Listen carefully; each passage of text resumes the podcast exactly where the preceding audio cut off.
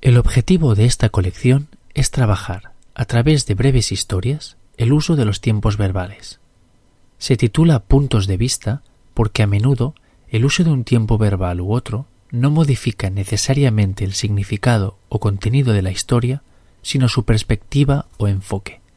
Las lecciones de esta colección estarán formadas por varias partes, con las respectivas variaciones. Es decir, la idea es crear una historia breve e intentar narrarla en distintos tiempos verbales para que se vea, con la mayor claridad posible, las diferencias que implica el uso de un tiempo verbal u otro. La diferenciación entre el pretérito perfecto y el pretérito imperfecto suele generar muchas dudas de uso, especialmente para estudiantes de idiomas que no recogen esta diferencia, como es el caso del inglés, por ejemplo.